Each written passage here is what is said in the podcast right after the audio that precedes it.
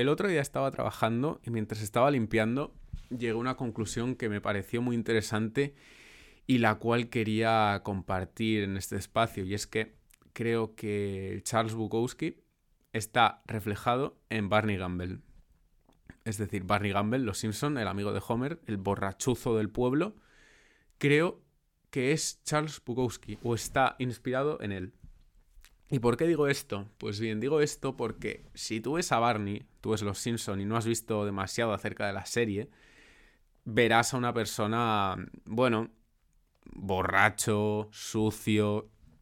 Bien, yo he visto Los Simpson tropecientas veces, no sé cuántas ya, cada capítulo en particular, y me he dado cuenta de que no es un simple borracho, es Charles Bukowski. ¿Y por qué? Voy a empezar a dar argumentos para que veáis este punto.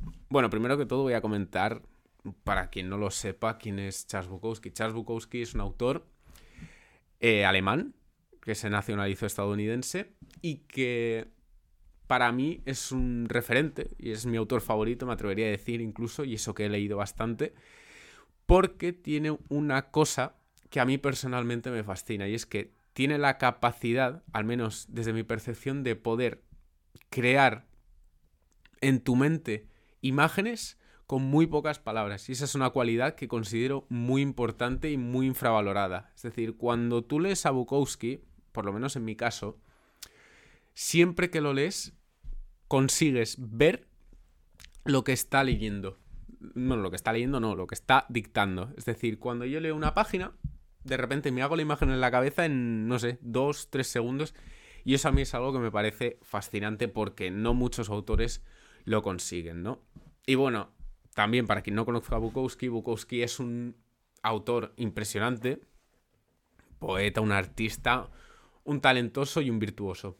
Bien, pues Bukowski, si lo habéis visto y habéis buscado fotos o, o lo tenéis un poco en mente, sabes que es una persona muy desaliñada, muy destartalada, es una persona que vivía muy, muy irreverente, una persona que vivía mucho a su manera, y eso es algo digno de alabar, aunque muchas personas lo considerarán todo lo contrario, pero yo creo que es digno de alabar, ser fiel a ti mismo y vivir como se te antoje, ¿no?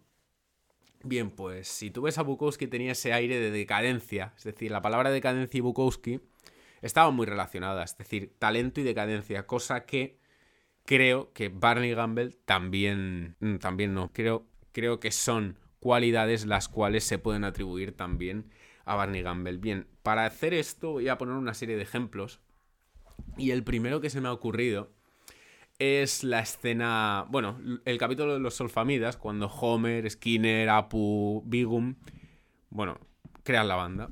Cuando crean la banda, y echan al jefe Bigum, os voy a hacer un spoiler ya, eh, están buscando cantantes, entonces hacen un casting y todo esto, pero bien, no encuentran nada. En el bar de Moe están tomando algo, abatidos porque no encuentran absolutamente nadie. De repente, desde el baño sale una voz angelical, maravillosa. Una voz impresionante, la verdad es que sí, yo he cantado, he estado en coros, he cantado en auditorios y todo eso, y me lo parece. Bien, pues está cantando, se deleitan con esa voz y de repente hay un eructo. Eso quiere decir que es Barney, porque si no lo sabéis, una seña de identidad de Barney son los eructos. Es decir, Homer tiene el Joe y Barney tiene los eructos. Bien, cuando ese canto se interrumpe con el eructo de Barney, de repente se sorprenden y es Barney cantando mientras busca un mondadientes. Es decir, esa imagen de decadencia y talento creo que es la primera muestra en la que podemos identificarla. Porque mientras está buscando un mondadientes en el suelo de un baño sucio, el tipo está cantando de una manera espectacular y casi angelical. Pues creo que esa es la primera vez en la que podemos establecer una relación entre estas dos personalidades. Bien, la segunda, que a mí se me ha venido a la mente al menos, se me ha venido esta mañana sobre todo, es un capítulo, bueno, un capítulo bastante conocido en el cual Homer se hace artista. Todo viene porque monta una barbacoa, la destroza y, destroza el coche de un artista, ¿no? Entonces, a ese artista conceptual le gusta y Homer se hace famoso de repente. Bien, en uno de una de las escenas de ese capítulo están Homer y esa chica bebiendo en el bar, ¿no? En el bar de Moe. Y Barney también está ahí, como siempre, porque Barney vive ahí. De hecho, tiene una escena muy graciosa en la que Moe se enfada porque es una persona solitaria y dice, ya volverás, y tú, y tú, y tú rompe la cuarta pared porque al final, si tú ves ese capítulo, mira al espectador y le señala directamente, por lo que estaríamos viendo una muestra de romper la cuarta pared y sale Barney borracho. Y dice una frase muy coherente y muy interesante y es que pues claro que volveré y si no lo cerraras no tendría que volver. ¿Por qué? Porque viviría ahí.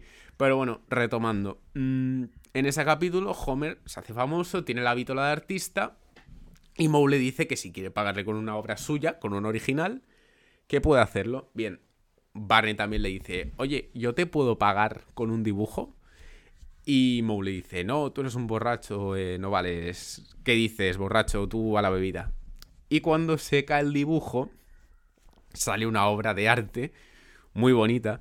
No sé exactamente de qué será el cuadro, si está inspirado en alguna cosa, pero el cuadro es precioso. Es una escena en un parque, si no recuerdo mal, con mucha gente sentada a la orilla del lago. Y es muy bonito y está firmado con Barney como un original. Bien, luego la tercera muestra que se me ocurre para relacionar estas dos personalidades es cuando Barney hace la película. Es decir, esta escena es la que me hizo lanzarme a hacer este episodio, ¿no? La película de Barney es una obra de arte espectacular, que de hecho empieza de una manera muy Barney. ¿Por qué? Porque está en el festival y dice Bar, bueno, ¿qué película toca ahora? Y dice Barney, no, no, toca mi película. Y le dice Bar sorprendido, ¿has hecho una película? Y Barney al momento dice, ¿he hecho una película? Sí, había hecho una película. Una, con una mm, en la cartelera salía una, imagen muy bonita de la película, en blanco y negro, muy minimalista, con una botella de cerveza y una flor encima, una rosa. Bueno, pone la película de Barney, habla de la vida de Barney, muchos momentos de talento y de decadencia, como por ejemplo meterse en una reunión de mayorets creyendo que es, que es la típica reunión de alcohólicos anónimos. Y nada, dice una frase, la frase típica de la película, la de no lloren por mí, ya estoy muerto, que es muy bonita, muy reflexiva. Y al fin y al cabo lo que ves en esa cinta es una obra de arte audiovisual, ¿no? Pues al final, en uno de esos fotogramas, que es el que voy a poner como portada de este episodio, ¿no? Es Barney mm, sentado, bueno, sentado, tumbado en el sofá con una rosa en la mano, lo estoy viendo ahora mismo para, para hacerme la idea, todo rodeado de cervezas. De cervezas, de desorden en general, de decadencia, ¿no? Entonces, vemos al final la imagen a Barney tumbado con una rosa en la mano, muy, muy triste todo porque está casi inconsciente. Y ahí es cuando la película acaba, la deja en la botella y la rosa se marchita. Bien, pues aquí esta, mm, esta escena también la asocio mucho a Bukowski, pero está un poco pillada porque viene del primer libro que leí sobre Bukowski, que era Erecciones, eyaculaciones, exhibiciones. Es un libro de relatos cortos, el cual me llamó mucho la atención cuando estaba buscando referentes literarios, porque bueno, es un libro que en realidad es bastante sencillo de leer. Yo me lo leí en unas dos horas, dos horas y media, como mucho, ¿no? Y hay una parte de la que me acuerdo todavía, que es de un fragmento llamado Demasiado sensible, ¿no? Bien, pues en este fragmento en particular no me voy a centrar en la historia porque no es tan relevante, me voy a centrar en una serie de citas que da Bukowski que considero que va mucho con esa personalidad de la que él hacía gala y de la que creo que Barney también hace gala. Porque al final es lo que mola. Cuando tú ves a Barney ves un borracho. Cuando tú analizas y profundizas en su personaje ves un alma atormentada y muy talentosa, al menos desde mi punto de vista. Bien, pues retomo. En este relato, llamado Demasiado Sensible, Barney... Barney, no. Bukowski da una serie de, citas, ¿no? Y voy a... Me he quedado con tres. Mira, la primera de ellas es esta, cito textual. Muestra un hombre que viva solo y tenga una cocina perpetuamente sucia, y cinco veces de cada nueve se tratará de un hombre excepcional. Es decir, Bukowski, en este relato en particular, decía que hay que dudar, que hay que desconfiar de la gente que está ordenada, que tiene todo muy ordenado. Porque yo creo, bueno, esto es más percepción mía, pero yo creo que daba a entender como que al final si tú te centras en el orden es porque no tienes muchas ambiciones o no tienes cosas que te hagan perder el tiempo, bueno, no perder el tiempo, sino querer estar todo el tiempo con ellas. Es decir, si tú gastas tiempo en ordenar, no estás haciendo cosas que realmente te llenen. O, o si te llena ordenar, no es que seas una persona demasiado interesante. Bien, y la segunda frase. Ah, todo esto, la primera frase que he dicho antes, la dice en la decimonovena cerveza. ¿Vale? Ahora vamos a la siguiente frase, la botella número 20. Cito textual. Muestra un hombre que viva solo y tenga una cocina perpetuamente limpia. Y ocho veces de cada nueve se tratará de un hombre de cualidades espirituales detestables. ¿Ves? Cuando digo esto, pienso en Barney, porque cuando tú ves la casa de Barney, en los episodios que sale, si no recuerdo mal, sale en la película. Y por ejemplo sale también cuando Homer se queda en su casa porque Marge le echa o no sé qué, qué historia. Que Homer duerme casi en una mesa, es como un sofá cama y verás una casa destartalada, destrozada, sucia. Mira, ahora tengo la imagen para hacerme la idea. Y es que es lo que ves, es una casa muy sucia, muy hombre, desagradable. Muy sucia, una casa que no invita a pasar. Entonces es aquí cuando he pensado en, en Bukowski. ¿Por qué? Porque en esa película, en ese fragmento de muestra de talento y muestra de arte, porque es arte la película, es una maravilla. Se ve la casa de Barney muy sucia. Entonces, de repente pensé en eso, dije, esto es como Bukowski cuando habla del talento de las personas desordenadas, como, ¿cómo decirlo? Del orden, del, perdón, del desorden como muestra del talento de la persona. Bien, aquí es donde podemos hacer esa, distinción, podemos destacarlo y bueno, habiendo visto un poco los rasgos, al final todo esto es opinión personal. Son cosas a las cuales llego yo después de ver la serie, de pensar, y bueno, al fin y al cabo son reflexiones mías, pues eso, creo que al final Barney Gamble es Charles Bukowski. Y es que al final la imagen es algo muy importante a la hora de, de ser un artista o de vender, ¿no? Yo considero por lo menos. Es decir, ¿por qué? Porque si tú ves a Barney, la escena del dibujo le pasa eso. Como es un borracho, la gente no le tiene estima o no lo tiene en cuenta. Es como, no, es un simple borrachuzo que no tiene talento ni nada. Pues con Bukowski pasaba un poco lo mismo, porque era una persona muy decadente. La, el aire de decadencia de Bukowski estaba siempre ahí. Por ejemplo, mira, voy a citar esta frase que me hace mucha gracia, que es, vendí la máquina de escribir para emborracharme y apenas tengo para beber. Es decir, Bukowski es un tipo muy talentoso que creó un montón de obras, un montón de libros que me he leído y que disfruto siempre. Y al fin y al cabo es eso, es una persona que no que vivió casi en la inmundicia, con un talento impresionante. Es decir, es que ya con ese solo con esta frase ya me estoy haciendo la idea de Barney, ¿sabes? Y por ejemplo, Bukowski tiene obras tales como esta, fragmentos que me parecen fascinantes, como por ejemplo este, lo tengo yo, esta frase la tengo yo muy grabada, la tengo ahí apuntada en mi, habitación, y es, el alma libre es rara, pero la identificas cuando la ves, básicamente porque te sientes a gusto, muy a gusto cuando estás con ellas o cerca de ellas.